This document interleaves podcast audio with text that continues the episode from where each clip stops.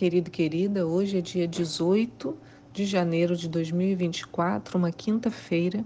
Eu sou a pastora Anice. A nossa reflexão de hoje está em Êxodo 13, de 1 a 16, Miqueias 5 e Lucas 11, do 29 ao 54. A pergunta de hoje é: o testemunho faz parte da sua rotina? O testemunho faz parte da sua rotina?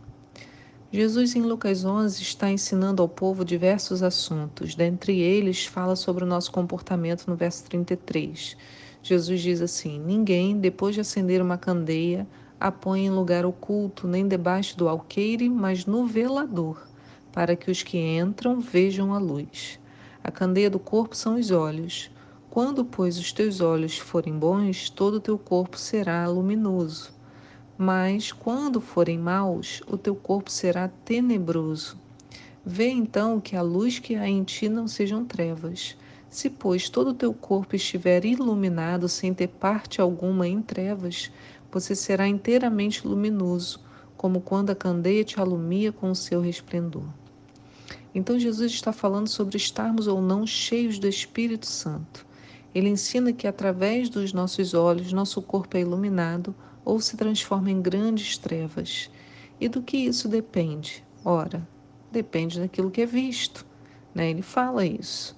Ou seja, aquilo que efetivamente eu vejo todos os dias determinará boa parte das condições do meu interior. Eu conversei com um médico sobre isso, perguntei a ele, porque eu já tinha é, ouvido falar e estava com essa dúvida. Né? E perguntei a ele: olha, como é né, assim, aquilo que a gente vê? E ele me explicou que para o cérebro tudo que vemos é real. E ele constrói narrativas a partir daquilo que vemos ou que achamos que vemos. Né? Então, assim, se eu estou diante de um filme violento, por exemplo, para o meu cérebro é como se aquela violência estivesse acontecendo de verdade.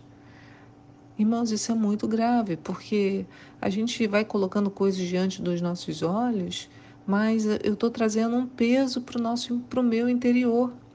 Então, se eu encho a minha mente com violência, pornografia, maldade, o que, que eu vou ter no meu interior? A mesma coisa. Por isso, Jesus ensina: veja se a luz que há em você não sejam trevas. Significando que aquilo que entrou pelos nossos si, né? Aquilo que entrou pelos nossos olhos é mal, o nosso interior se tornou mal também.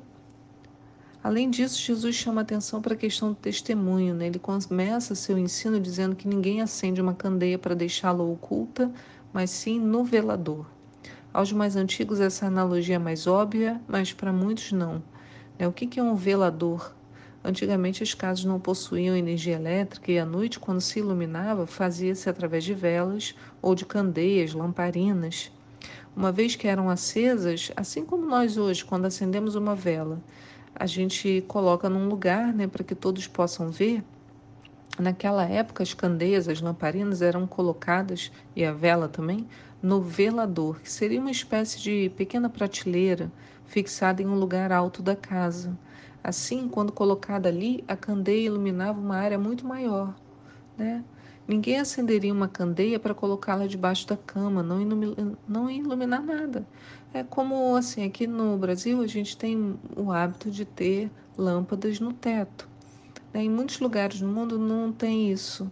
As lâmpadas, a iluminação da casa é feita por abajur, é, e, e a casa nunca vai ficar naquela claridade. Né? Quando a gente acende a lâmpada do teto, ilumina vários lugares. Quando eu acendo um abajur aqui ou outro ali, o que eu estou fazendo é iluminando pequenos pontos. Né? Então, assim somos nós. Jesus está ensinando que pelo Espírito nós somos iluminados. Passamos a ter o azeite, o fogo dentro de nós. E que ele não estava fazendo isso, quer dizer, Jesus não estava nos é, iluminando para ficarmos escondidos, mas para sermos testemunhas dele, ou seja, estarmos em um lugar em que as chamas pudessem ser vistas. Esse assunto tem rebatimento com o que lemos em Êxodo 13, no texto de hoje. Né? Diz assim no verso 8: Naquele dia falarás ao teu filho: Eis o que o Iavé, o Senhor, fez por mim quando saí do Egito. E será como sinal na tua mão, memorial entre os teus olhos, para que a lei do Senhor esteja na tua boca, pois Iavé te tirou do Egito com um braço forte. observarás esta lei perpetuamente no tempo determinado de ano em ano. Aí lá no verso 14 continua, né? E quando amanhã o teu filho te perguntar o que é isso, responder-lhe-ás: O Senhor tirou-nos do Egito da casa da escravidão com mão poderosa. Porquanto, tendo-se obstinado Faraó e não querendo deixar-nos partir, o Senhor matou todos os primogênitos na terra do Egito, desde o filho mais velho do homem até as primeiras crias dos animais. E é por isso que sacrificamos ao Senhor todo o primeiro filhote macho entre os animais, mas pagamos o preço de resgate para ficarmos com nossos primogênitos. E isso será, pois, como um sinal, amarrado à tua mão esquerda e um símbolo na tua testa, como uma lembrança de que o Senhor nos tirou do Egito com mão forte.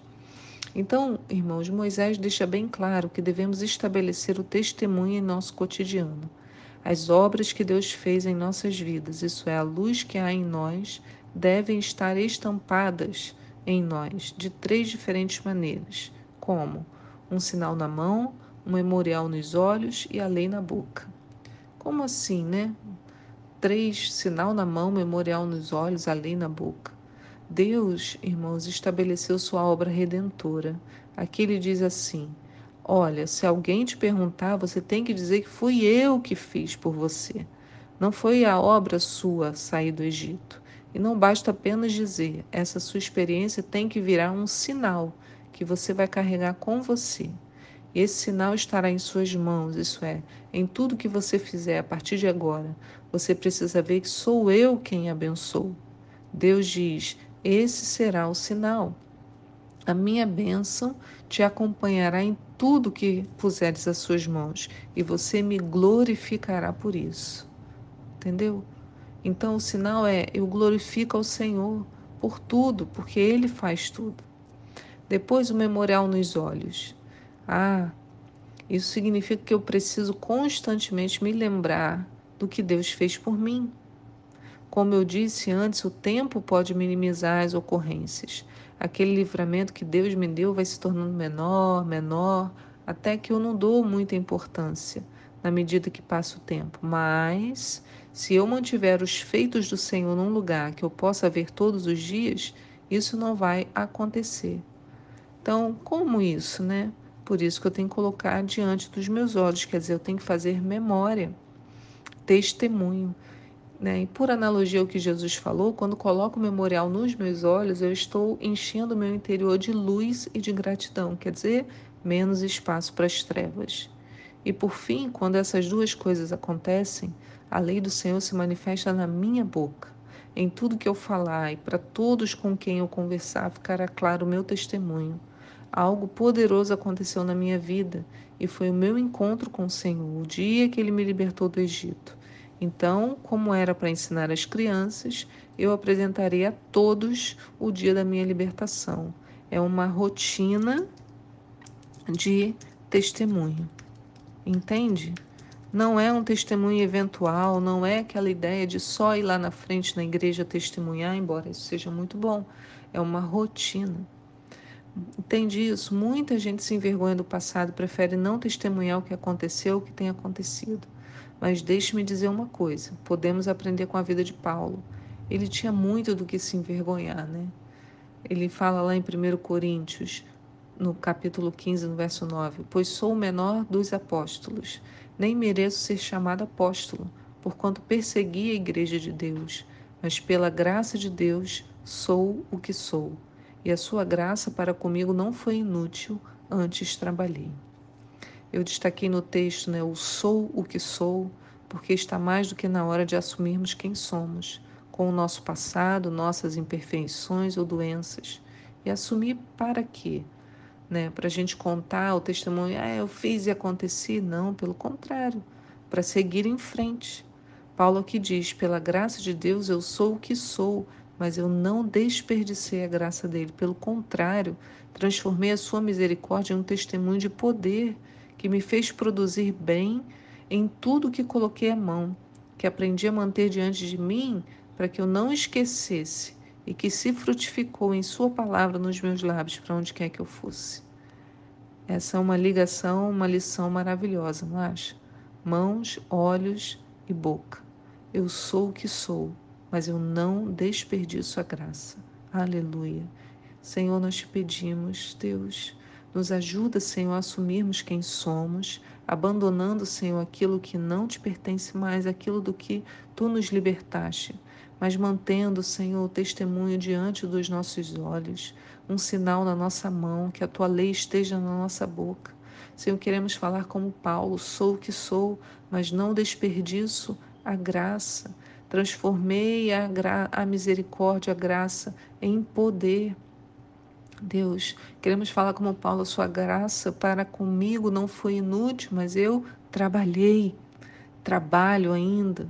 Aleluia, Senhor. Toma cada um em tuas mãos, fortalece aqueles que estão fracos e abatidos, dá uma esperança nova, em nome de Jesus. Amém. Fique na paz do Senhor e eu te espero aqui para um próximo devocional. Tchau.